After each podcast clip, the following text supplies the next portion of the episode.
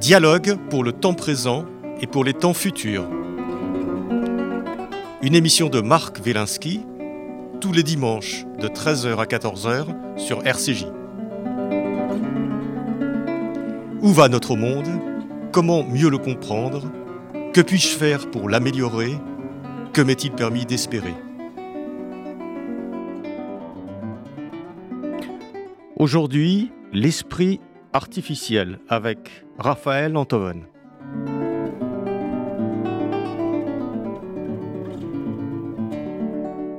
De la science au droit, de la médecine aux questions militaires, l'intelligence artificielle bouleverse tous nos champs de compétences. Tous, non. En philosophie, l'IA ne sert à rien.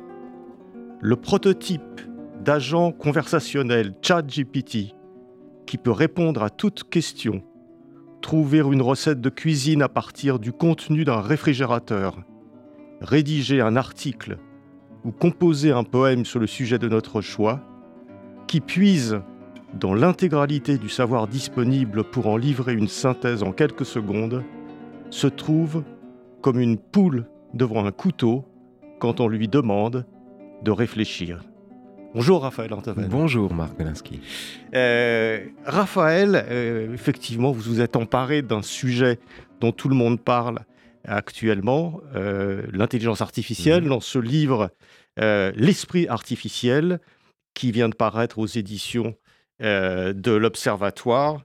Alors vous reconnaissez que l'intelligence artificielle est en train de bouleverser nos vies, mhm. notre travail, notre sensibilité aussi peut-être, on en reparlera. Probablement. Probablement.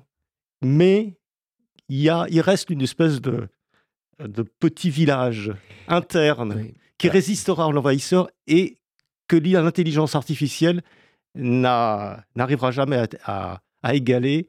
C'est notre esprit, notre façon de penser, notre capacité à voir les choses. Oui, il y a de l'inquantifiable en nous il y a de l'inquantifiable en nous. On, en reconnaît l'existence d'ailleurs chaque fois qu'on dit qu'il y a des choses qui n'ont pas de prix. C'est-à-dire qu'on ne peut pas compter. L'amour est inquantifiable. Euh, certaines choses sont parfaitement inquantifiables et ce sont les choses qui font le sel de l'existence. La réflexion est inquantifiable. Autrement dit, vous ne pouvez pas, par les moyens considérables de la machine, synthétiser ce genre de choses.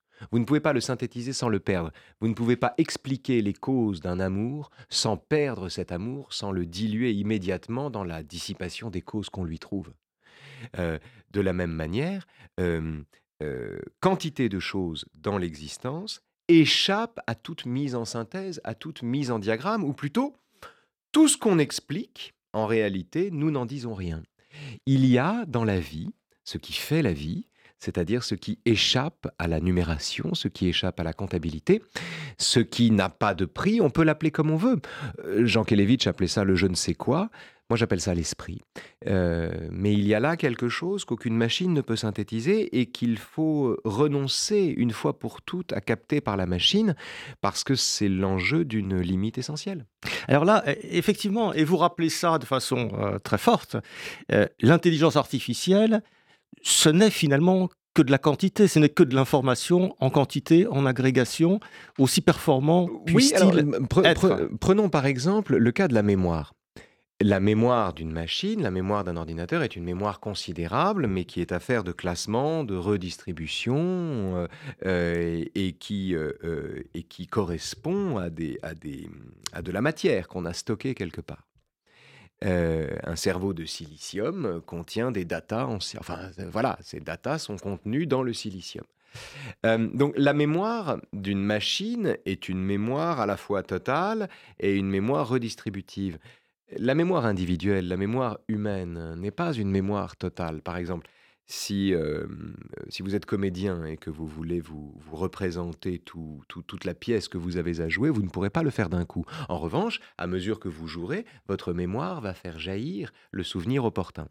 La mémoire humaine n'est pas une mémoire totale, n'est pas une affaire de stock, c'est une capacité, c'est une résurrection opportune. Euh, la mémoire humaine est une conservation sans conservatoire.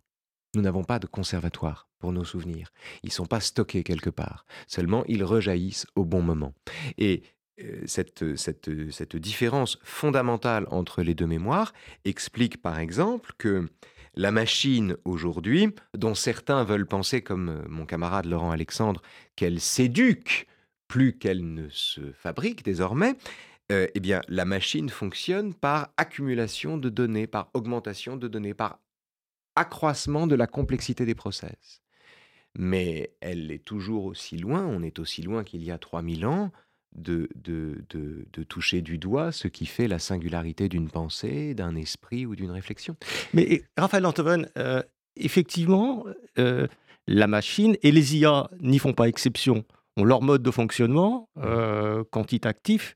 Vous, vous avez dans, dans ce livre l'image de, loi qu'on gave. Finalement, les IA sont des oies gavées. En fait, euh, avec l'IA, là où les choses changent, c'est qu'on se dit non, l'IA est autonome puisqu'elle apprend toute seule. Mais comment l'IA apprend-elle? Par exemple, prenons l'exemple le plus simple qui soit, c'est un exemple que prend Yann Lequin dans son livre Quand la machine apprend.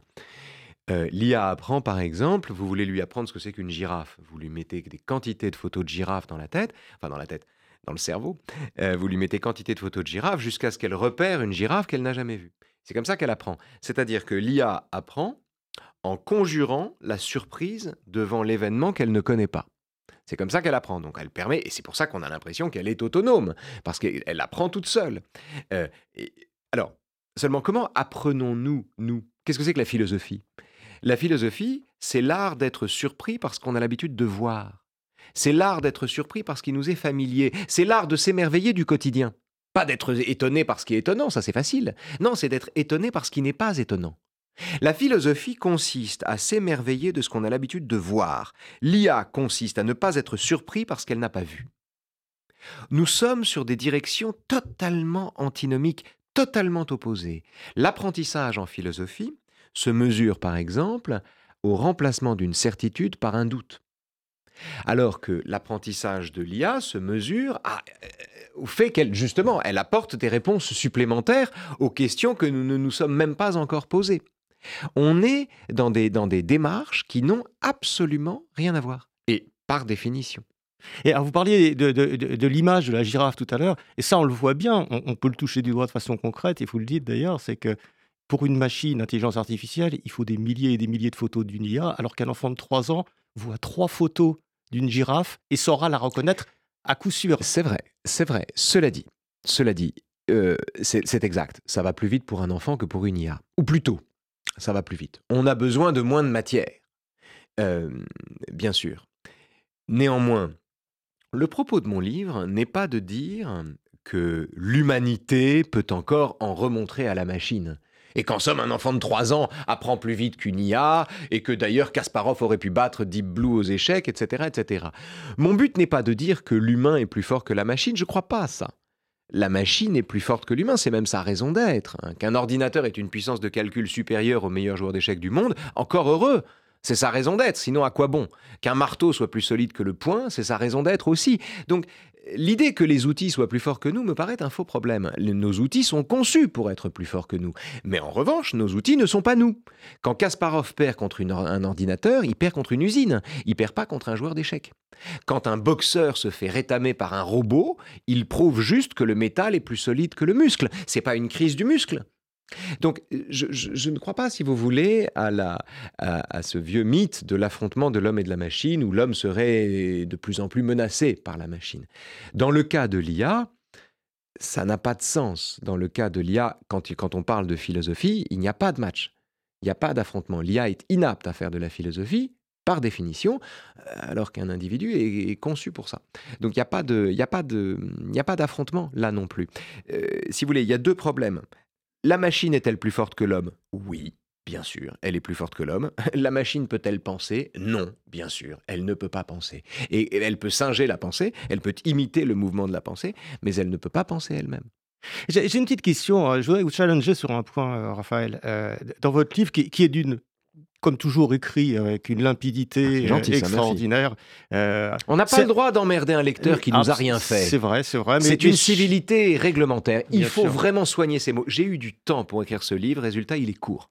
Il est, il est, il est dense et, et il se lit très bien. Et c'est, je dirais que c'est des, phrases qui, qui s'enchaînent et qui sont, qui sont comme des vagues, un peu qui viennent à l'assaut de la, Bon, de la, de- de- du, du rocher de la, de la complexité. Voilà. En fait, il y, a- il y a des philosophes qui philosophent avec un marteau, vous, vous philosophez à l'eau claire. Attention, les philosophes qui disent philosopher avec un marteau ne sont pas des destructeurs. Nietzsche dit on ne philosophe bien qu'à coups de marteau, mais le marteau dont il parlait, c'était pas le marteau qui cassait les idoles, pas seulement, c'était aussi le marteau du médecin qui prend votre pouls, et c'est le marteau de celui qui euh, euh, accorde les pianos. C'est le marteau du piano. Euh, autrement dit, c'est un marteau musical. Philosopher à coups de marteau, ça ne veut pas dire qu'on veut tout détruire. hein. Non, pardon, je, je Ouais, dis oui, ça, c'était- euh, c'est une précision, mais ça, ça- ça mérite d'être rappelé. Les gens en général disent oui, Nietzsche philosophe à coups de marteau, donc il veut tout casser. Non, alors re- revenons à, à- Revenons à, l'IA. revenons à l'IA. Oui. Euh, vous dites effectivement, l'IA ne pensera jamais comme un homme, ne sera jamais euh, philosophe, n'aura jamais cette sensibilité. oui. Mais est-ce que c'est ça le problème finalement? Parce que l'IA peut rester l'IA, c'est-à-dire une machine, et quand même avec une interconnexion de plus en plus importante, avec un remplacement de plus en plus important des fonctions, des activités des humains, euh, devenir quelque chose qui lui est peut-être non pas supérieur, mais au moins qui en est une, une contrainte et qui de plus en plus va modeler sa vie, Mais sa bien sûr. sensibilité. Bien sûr, la machine ne peut pas devenir humaine. Et nous devons renoncer, enfin renoncer. C'est un vieux mythe, l'idée que la machine devienne humaine, qui remonte à Pygmalion jusqu'à l'IA. On en est aussi loin qu'à l'époque de l'Antiquité grecque, et on continue d'y croire. La machine ne deviendra jamais humaine, sous peine de cesser d'être une machine. Mais il n'est pas du tout impossible que l'humain devienne machine. Le premier à avoir montré ça, ou l'une des meilleures illustrations qu'on puisse en avoir, et elle parlera à nos auditeurs bien sûr, c'est les temps modernes. C'est, souvenez-vous de Charlot, enfin l'ouvrier, qui quitte la chaîne de montage et qui continue de visser des boulons imaginaires. Parce que les spasmes de son corps ont enregistré les mouvements de la machine. Il s'est robotisé. Il s'est machinisé. C'est pour ça que ce film est un chef-d'œuvre, entre autres, parce que c'est un film qui nous montre le péril véritable qu'il y a pour l'humanité de l'homme face à la machine dans un système fordiste. Mais donc, j'insiste là-dessus, la machine ne deviendra jamais humaine, mais il n'est pas impossible que l'humain devienne machine. On peut raisonner comme des cons, on peut raisonner comme des automates, on peut se conduire comme des automates. Les foules, par exemple, sont pavloviennes et ne réfléchissent pas, sont inaptes à la réflexion comme à la nuance. Vous mettez des milliers de gens intelligents au même endroit, ils deviennent collectivement stupides. Euh, il y a plein de modalités pour l'humain d'involuer en machine ou en mécanique sotte. En revanche, alors, par exemple, prenons un exemple moins grave que ça, nos iPhones ou nos smartphones. On peut passer nos vies à les regarder. On peut, ils peuvent nous manger la vie, mais ça ne veut pas dire qu'ils soient vivants. Ce qui est intéressant, c'est le désir qu'on a de penser que nos objets sont vivants puisqu'ils nous mangent la vie. On a envie de penser qu'on se fait bouffer par des objets qui, comme des petites bêtes, viendraient ronger nos cerveaux délibérément. On leur prête la vie parce qu'ils nous mangent la vie, mais en réalité, on fuit notre responsabilité dans l'asservissement auquel on se livre. Chacun est libre de ne pas regarder son smartphone, et son smartphone se fout énormément qu'on l'aime autant. C'est pas son problème. La machine n'est pas vivante. On hallucine que la machine est vivante parce que ça nous permet de dire qu'on a été vaincu par plus fort que nous. Puis oui, ça, ça, ça, ça, ça permet de réparer un peu cette blessure narcissique. Bah, c'est une blessure narcissique. Dans l'asservissement auquel nous nous livrons, il ne faut pas oublier que nous sommes seuls responsables. Alors, vous le dites bien hein, dans, dans ce livre, euh, enfin, vous montrez bien dans ce livre, hein, Raphaël Antoven, L'esprit artificiel, donc euh, édition de l'Observatoire, je l'ai dit, hein, euh, que c'est un vieux mythe. Alors, vous avez parlé de Pygmalion, vous parlez du golem, vous parlez jusqu'à 2001, euh, l'Odyssée de l'espace. C'est un très vieux mythe. Et d'où est-ce que ça vient? D'où est-ce que Mais ça sort? ça Pourquoi ce besoin de se dire que, d'une certaine façon, on va être dominé par notre créature? Il faut d'abord observer qu'effectivement, c'est un mythe très ancien. C'est une des dystopies les plus usées par l'histoire de l'humanité. Sous toutes les latitudes, nous avons toujours fait le rêve, ou le cauchemar, que nos créations deviennent des créatures. Pygmalion rêve que sa statue devienne vivante. Idem pour le golem. Euh, Idem pour Terminator, Frankenstein, les droïdes dans Star Wars, Pinocchio. Euh, Pinocchio, comment faire de la vie avec du bois? Euh, L'IA, bien sûr. Et ce qui est extraordinaire, c'est que chaque fois que nous faisons ce rêve, le rêve que nos créations deviennent des créatures, nous nous le représentons comme un danger ou comme une catastrophe, comme une catastrophe imminente, comme quelque chose qui va arriver là. On en est aussi loin qu'à l'époque de Pygmalion. C'est la, la fabrication de toute pièce d'une conscience autonome est aussi improbable que de faire du feu avec de l'eau ou de faire de la vie avec du scotch. C'est pas comme ça que ça marche. On cherche au mauvais endroit. On en est aussi loin. Seulement, vous savez, c'est comme ces escaliers paradoxaux des chairs, où vous avez le sentiment de monter alors qu'en réalité vous êtes constamment au même étage.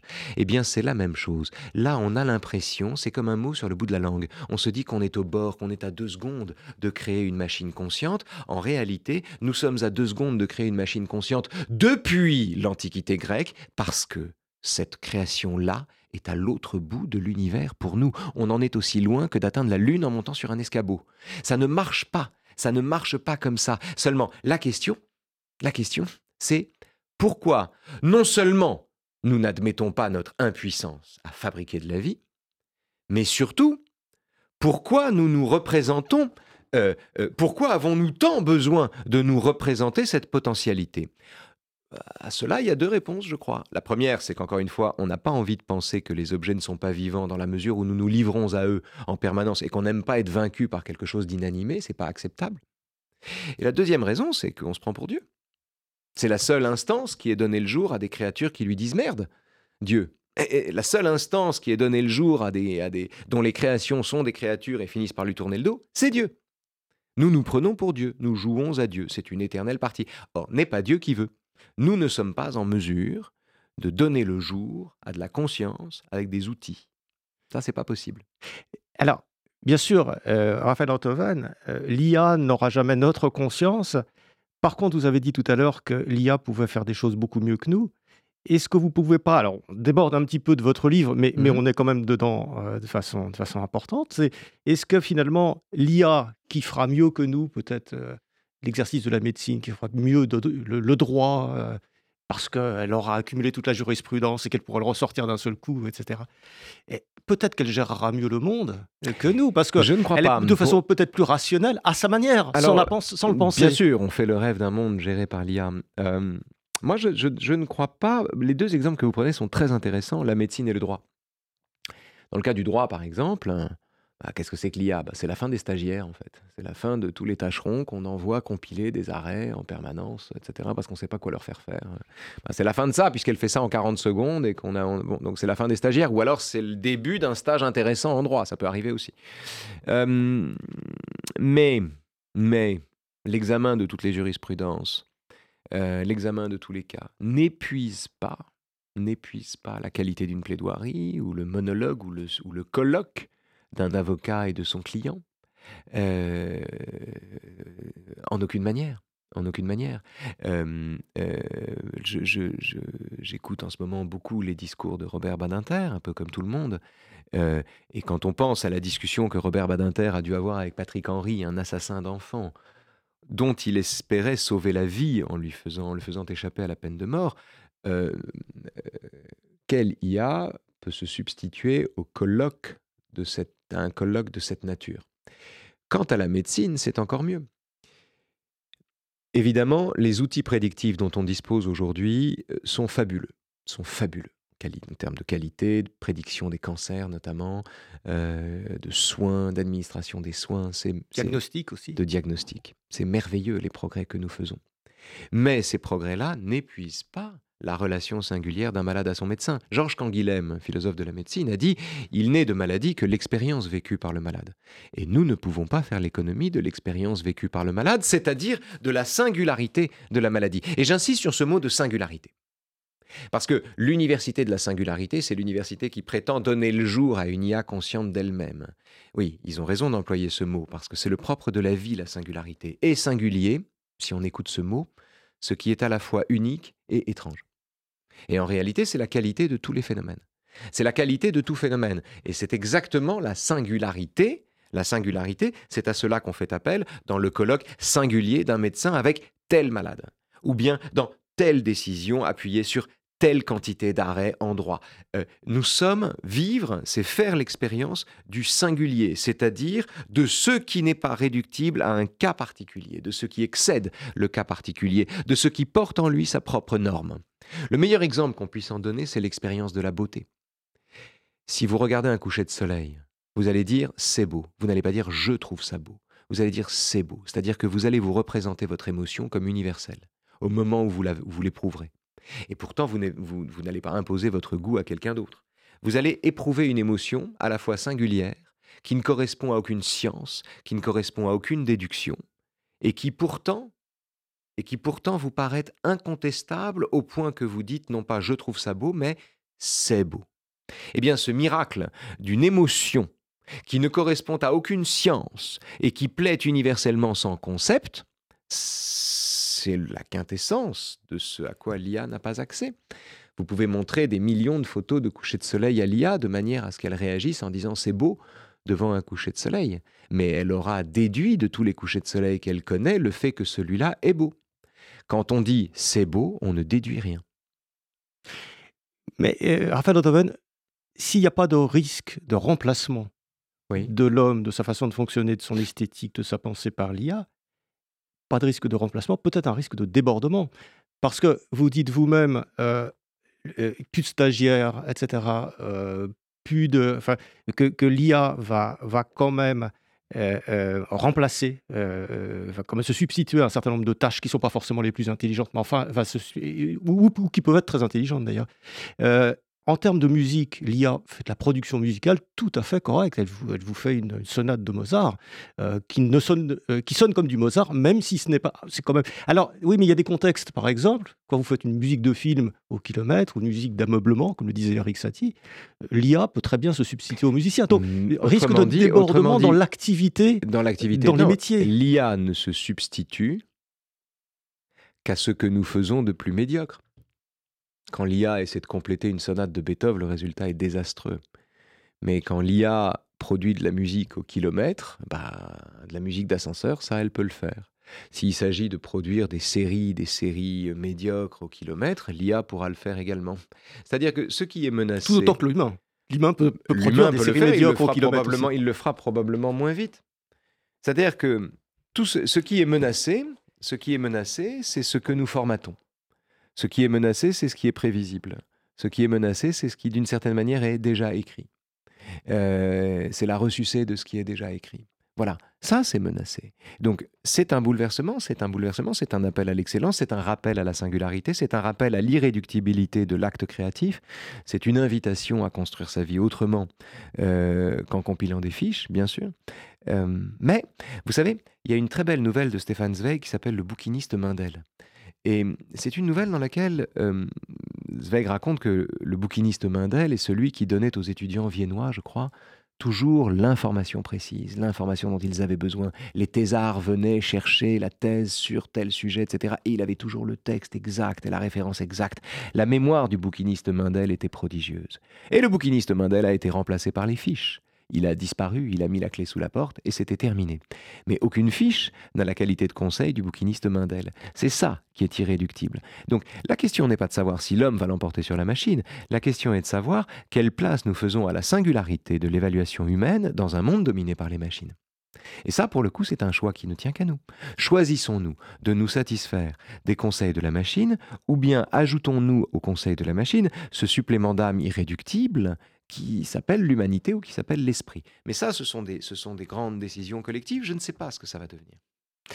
Il y a une expérience extrêmement intéressante dans ce livre, euh, L'esprit artificiel, euh, Raphaël Antoven, euh, qui est peut-être à l'origine du livre, je crois que vous le dites à un moment, qui est que l'année dernière, vous avez passé le bac et vous avez fait une compétition, une battle, comme on peut dire dans la théorie des jeux, contre, un, contre ChatGPT, formé, coaché euh, par des philosophes, enfin des gens quand même qui, lui ont oui, ils ont entraîné la machine pendant une semaine. Voilà. Pour trouver. Et vous avez donc fait tous les deux parallèlement l'exercice l'exercice de la dissertation. baccalauréat oui. de bah, philosophie. C'est-à-dire qu'en fait, ils avaient entraîné la machine. On a entraîné la machine pendant une semaine. Donc, trois ingénieurs assistés d'un prof de philo ont travaillé dessus pendant une semaine pour lui fabriquer le prompt le plus précis possible. Donc, la série des instructions qu'on adresse à la machine en amont de la tâche à, accomplir. Euh, et donc, ils ont, ils ont travaillé pendant, pendant toute une semaine. Euh, et le sujet était, sujet du bac, le bonheur est-il affaire de raison? Euh, Qu'a fait la machine? Elle est allée prélever toutes les théories du bonheur dont elle disposait, c'est-à-dire la totalité des théories du bonheur qu'elle a synthétisées, qu'elle a résumées, qu'elle a rangées dans des tiroirs, qu'elle a rangées dans des tiroirs indifférents. Elle en a fait trois parties qu'elle aurait pu mettre dans un autre ordre. Ça n'avait aucune valeur. Et le résultat était nul. Nul. Ah, le résultat a été, euh, comment dire 11 sur 20, je crois qu'elle a eu la machine. Oui, elle a eu 11 sur 20. Elle, aurait pas, elle aurait pas dû avoir la moyenne, en fait, parce que euh, elle aurait pas dû avoir la moyenne parce qu'il n'y avait pas de problématique. C'est-à-dire que il manquait, à la, il manquait à la dissertation de la machine ce pas de côté extraordinaire et pourtant c'est tellement simple, et qu'on apprend en septembre de l'année de terminale, qui s'appelle Trouver une problématique. Par exemple, sur un sujet comme le bonheur est-il affaire de raison? Vous devez, pour trouver la problématique, montrer ce qu'il y a de problématique dans le sujet lui-même.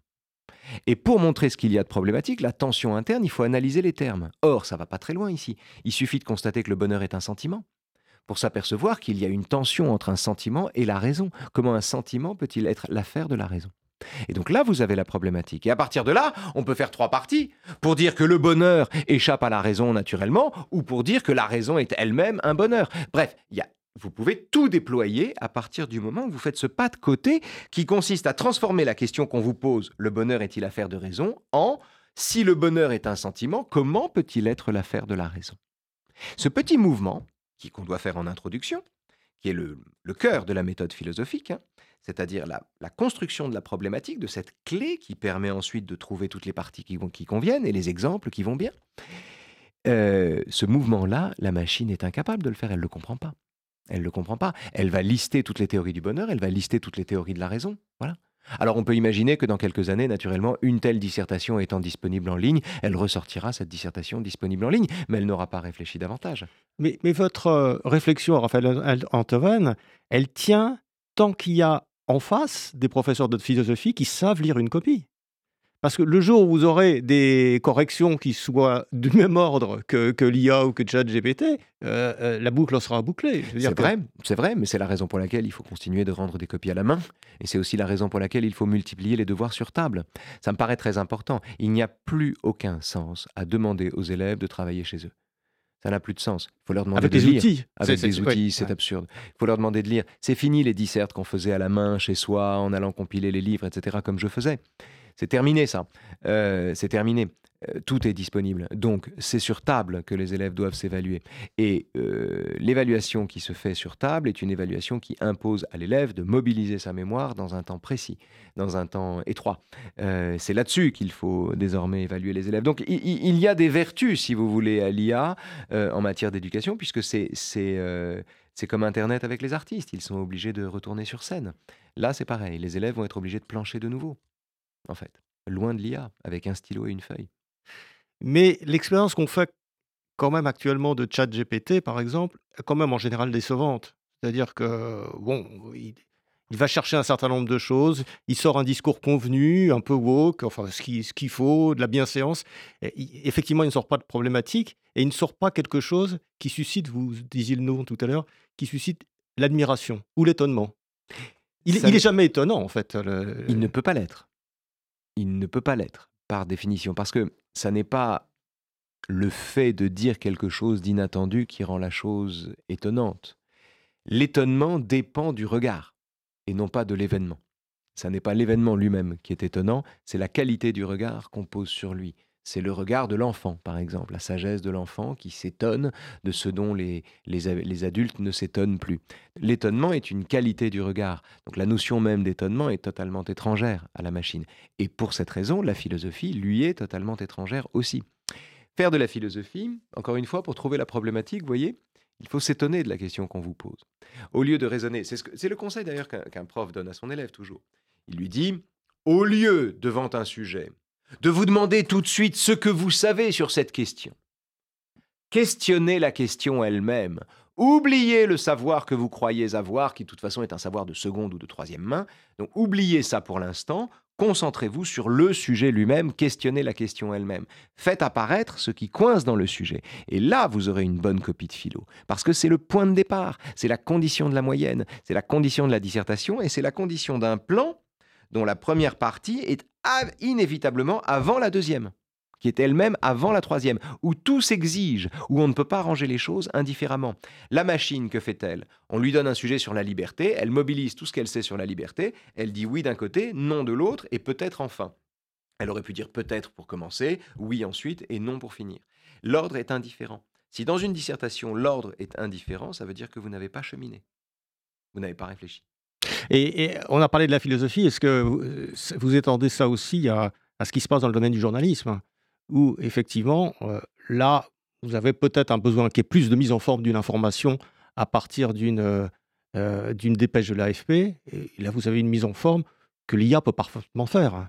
Oui, mais voyez, là encore aussi, quand je pense à certaines dépêches de l'AFP depuis le, depuis le 7 octobre, euh, je me dis qu'il y a des humains derrière et que ce n'est pas pas de l'IA, c'est-à-dire que même l'AFP euh, euh depuis le 7 octobre, pardon de parler du 7 octobre, mais c'est ça me frappe depuis le 7 octobre, nous nous assistons, nous sommes obligés de constater la parfois la partialité la partialité terrible d'institutions prétendument impartiales, l'ONU ou l'AFP par exemple.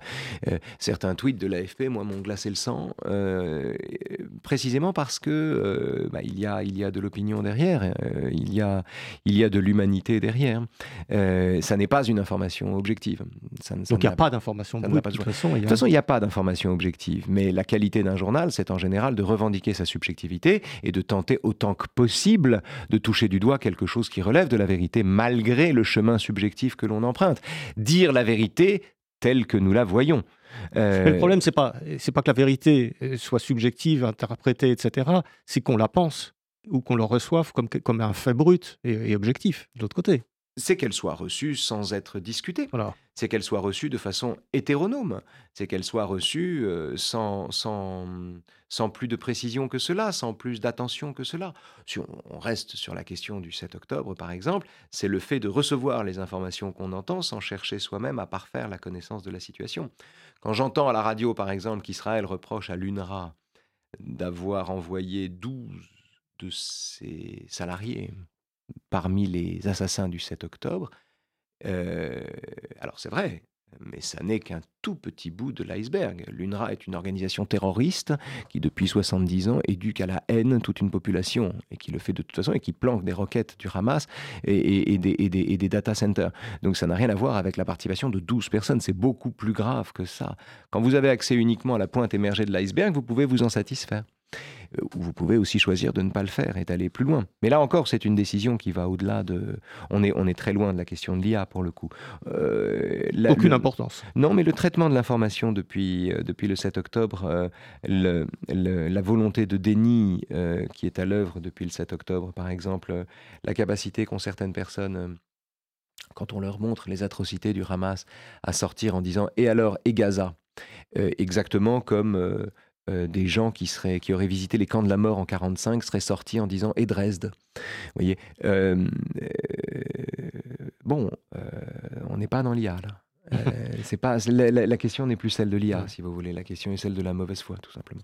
Oui, mais alors justement, est-ce que est-ce que l'IA n'a quand même pas ce, ce privilège, cet avantage de nous questionner de façon urgente et peut-être tragique d'ailleurs sur ce qu'est l'esprit? Est-ce qu'elle nous, nous renvoie pas en miroir cette vieille question? Et là, on est sommé d'une certaine façon d'y répondre pour les années qui viennent. Eh bien, les outils dont je me suis servi pour écrire le livre sur l'IA sont des outils qui en eux-mêmes relèvent euh, de la tradition du spiritualisme français.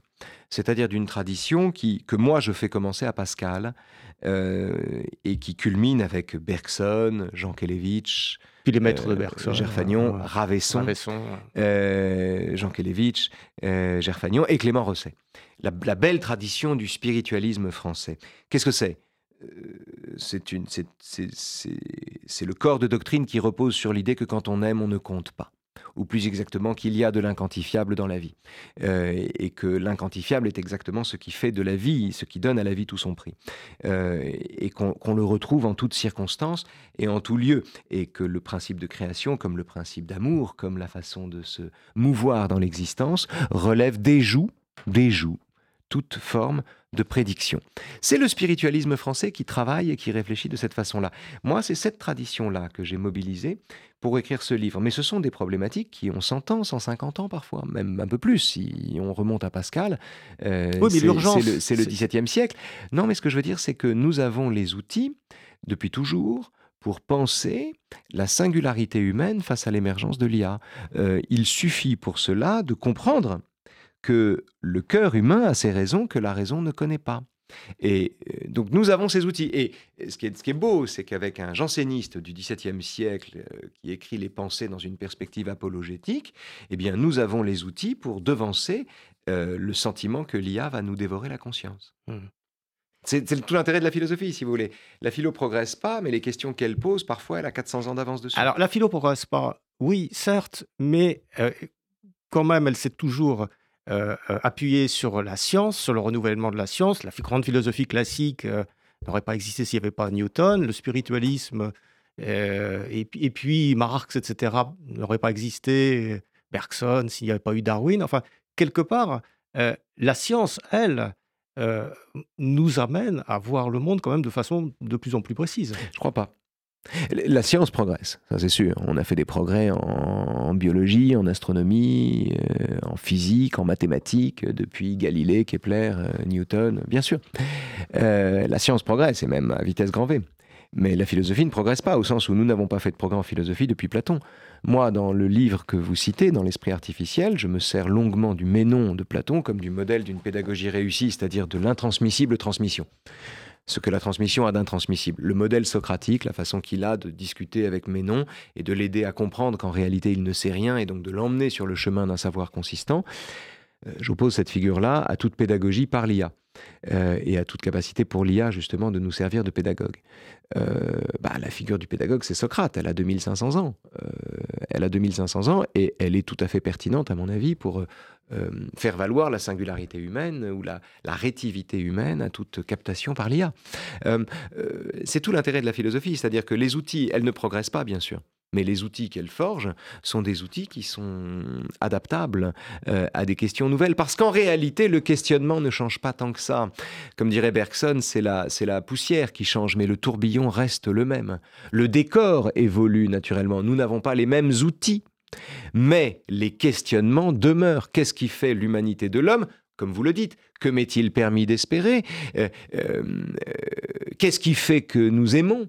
Ou bref, le questionnement demeure identique et la philosophie prend cela en charge. C'est-à-dire, la philosophie prend en charge les questions auxquelles il est sain de ne jamais répondre, euh, mais qu'il est utile de creuser. la question, je, je, pose ça, je vais la poser un petit peu différemment. Euh, il y a quand même un changement d'échelle, de rapidité, de puissance. Mmh C'est-à-dire que là, on attaque quand même un certain nombre de, on reparlait des métiers avec l'IA, et, vous les citez, euh, euh, qui, sont, qui sont quelque chose qui était, qui était purement du domaine de l'humain. On a l'impression que, un peu comme la banquise, le, domaine purement humain est en train de se réduire peu à peu avec le, réchauffement de la Terre. Est-ce que là, il n'y a pas justement quelque chose à, réfléchir de façon urgente et de façon peut-être plus plus violente, plus. Je crois que, ce, qui, ce qui se fait, ce qui de nous. Parce que euh, pour finir, euh, Leibniz ou Descartes n'étaient pas assiégés par la technologie comme nous le sommes. Il l'était tout autant. Il l'était tout autant. Leibniz, Leibniz considérait que le temps et l'espace étaient des perceptions confuses. Il voyait le monde entier comme une grande machine, comme une machine divine. Il ne voyait que cela, justement. Il ne voyait que cela et il se demandait dans quelle mesure les machines humaines pouvaient être comparées aux machines divines. Euh, et Descartes, n'en parlons pas. Non, euh, Nietzsche lui-même, au XIXe siècle, qui était plutôt technophobe et qui vivait dans un monde où le courrier se transportait par calèche, euh, a envisagé le fait que sous la pression du besoin de communiquer, des groupes humains se formeraient qui dépasseraient les nations. Euh, les philosophes entrevoient ce qui, ce qui va advenir, non pas parce que, euh, bah, tout simplement parce que c'est, l'acuité de leur, euh, c'est l'acuité de leur regard qui leur permet de le voir. J'ai, oublié votre question parce que c'était, c'était. c'était est-ce qu'on est, est-ce qu'on n'est pas plus dans, dans, l'urgence par le fait qu'on est un peu débordé, envahi par ces ah intelligences artificielles dans des, dans des je univers ne crois pas, de je métiers, ne crois pas, je ne crois pas. La partie de nous-mêmes qui est menacée par l'intelligence artificielle, c'est la partie comestible de nous-mêmes, celle qu'on peut volontiers lui abandonner. Prenons un exemple, tiens. Euh, le consommateur en ligne. Nous sommes tous désormais des consommateurs en ligne. Mettons qu'on aille sur un site de, vente en ligne pour acheter un truc. Que l'algorithme du site, nous ayant repéré, euh, nous enferme ensuite dans ce désir et nous propose des choses qui vont dans ce sens-là. Il y a des gens pour dire que les algorithmes nous dépouillent de notre identité et en réalité font de nous des purs tiroirs-caisses, euh, des machines à consommer. Pourquoi pas? Mais ce sont les mêmes qui refusent absolument d'être réduits à ce qu'ils consomment. Ni vous ni moi n'accepterions d'être réduits à ce que nous achetons en ligne. Ce que nous achetons en ligne dit peu de choses de nous. Ça n'est pas l'essentiel de nous-mêmes, ce que nous consommons qu'un algorithme nous enferme dans... Comment peut-on à la fois dire que nous sommes plus larges que ce que nous consommons, tout en disant qu'un algorithme nous enferme dans nos consommations et nous dépouille de notre liberté et de notre identité profonde? Je crois qu'il y a là le désir d'un danger qui en réalité n'est pas. Alors, on peut phagocyter les opinions, on peut pousser les gens à voter de travers, naturellement. Mais là aussi, c'est la responsabilité de l'électeur. Si vous êtes convaincu par les manœuvres de Cambridge Analytica et que soudain vous, vous, voyez Trump comme un sauveur, vous êtes responsable de votre bulletin de vote. Vous êtes responsable de votre bulletin de vote. Vous avez aussi les moyens de vous renseigner différemment, mais vous avez choisi de ne pas le faire. On nommait bien souvent la responsabilité humaine. Nous ne sommes pas intégralement déterminés à agir comme nous le faisons. Un consommateur de, de, Hawks russe ne sera pas forcément un électeur de Trump. Il y a une part de liberté là-dedans, une part irréductible de liberté là-dedans dont il peut choisir de ne pas faire usage, encore une fois. Mais ça reste sa responsabilité. On ne fera pas l'économie de la responsabilité humaine dans un monde où les opinions sont malheureusement sous influence. Les opinions ont toujours été sous influence. Ça n'empêche pas les individus de se forger leur propre opinion quand ils en ont le désir. Et s'ils ne le font pas, c'est tant pis pour eux. Une dernière question plus, mmh. plus personnelle, Raphaël Antoven. Euh, vous écrivez des livres, vous faites des spectacles, mmh. vous, faites, euh, vous, êtes, vous utilisez les outils de l'audiovisuel, la télévision, peut-être bientôt de l'IA, je ne sais pas. Ça, on fera, pas encore. Peut-être. comment est-ce que vous voyez votre rôle de questionneur? Dans, dans, dans, dans, la société dans laquelle nous sommes et dans celle qui se prépare. On parle de l'IA forte. Enfin, vous remettez ça en question, mais on ne va pas en parler parce qu'on n'a plus le temps. Et je renvoie euh, évidemment les auditeurs et les, les téléspectateurs de YouTube à ce livre, hein, L'esprit artificiel aux éditions de l'Observatoire. Donc, on nous annonce l'IA forte, c'est-à-dire une IA consciente, à laquelle vous ne croyez pas. Non, mais, ça n'a pas de sens, puisque de toute façon, si elle, si elle devenait consciente, ce ne serait plus une IA. Ce ne serait plus une IA. Ce ne serait plus une IA. À ce moment-là, la débrancher serait la tuer. Mais elle sera puissante. Elle sera puissante ah, mais la puissance, euh, si elle veut, bien sûr. un tank est puissant aussi, mais il ne pense pas. Donc, j'en je, je, reviens à la question. Euh, quels sont les moyens que vous avez à votre disposition pour, pour questionner? Comment vous voyez votre rôle de questionneur dans les années qui viennent? Écoutez, j'aurais été bien embêté pour vous répondre il y a quelque temps. Euh, et je suis plus centré dans le débat public depuis, depuis, depuis peu de temps. Et nous avons quand même changé de monde après le 7 octobre. C'est-à-dire qu'à à un pogrom a succédé une vague d'antisémitisme mondial. C'est-à-dire qu'au lieu qu'un pogrom suscite une vague de solidarité mondiale, il a décoincé un antisémitisme général.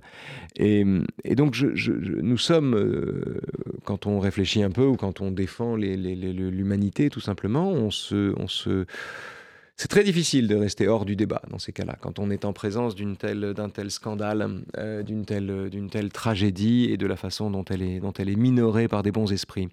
Euh, donc c'est, pour moi, nous avons changé de monde à ce moment-là. Donc c'est un, c'est un bouleversement qui impose euh, d'occuper autant que possible l'espace public. de ces événements dramatiques, mm-hmm. notre capacité à prendre de la hauteur euh, est, entamé. Non, c'est pas ça. C'est que moi, ce qui me fascine, c'est le déni, c'est le négationnisme. C'est les gens qui arrachent les affiches que je vois là, par exemple, les affiches d'enfants otages euh, dans la bande de Gaza. C'est les gens qui ont le sentiment de faire ça et de lutter pour un monde plus juste. C'est les féministes de merde qui oublient de manifester pour défendre les Israéliennes qui se sont fait violer. Euh, c'est cette, cette, dimension du déni, c'est-à-dire c'est cette oblitération des victimes parce qu'elles sont juives, qui me paraît un scandale qui doit défier toute conscience et qui nous impose de prendre la parole dans l'espace public autant que possible. Euh, autant que possible.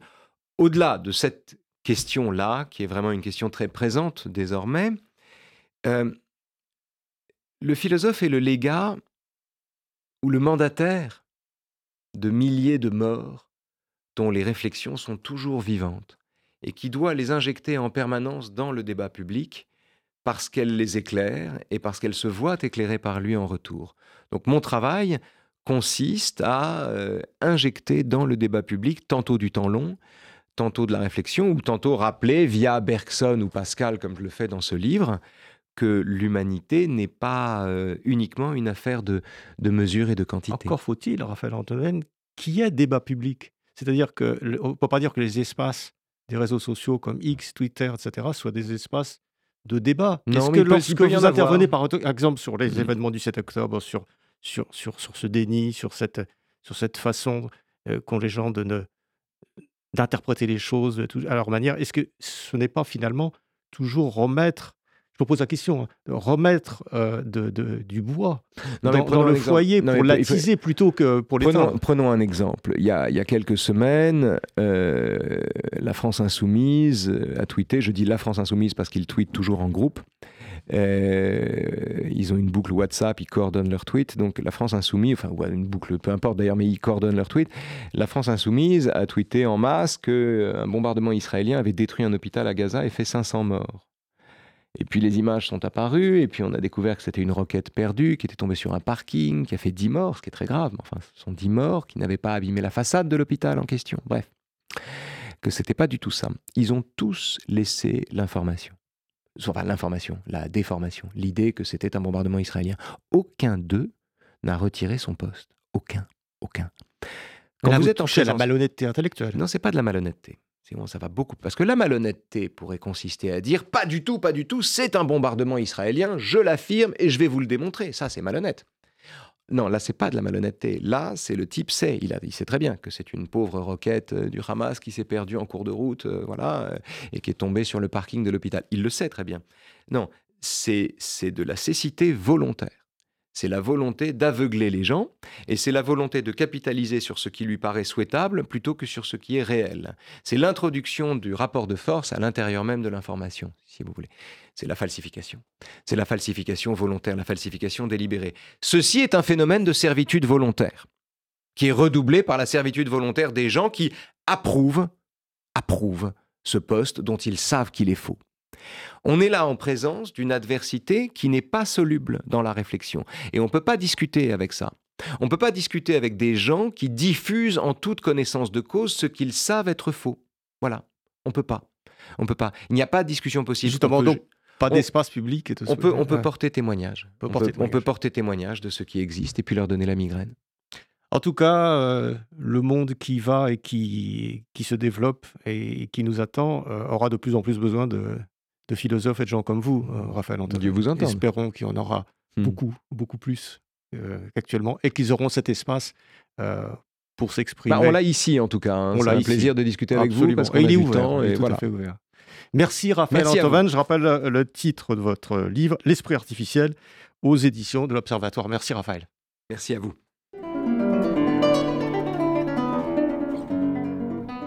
C'était Pile Poule, une émission de Marc Wielinski que vous pouvez retrouver en podcast sur le site de Radio RCJ et sur les différentes plateformes, ainsi que sur YouTube. À dimanche prochain, 13h.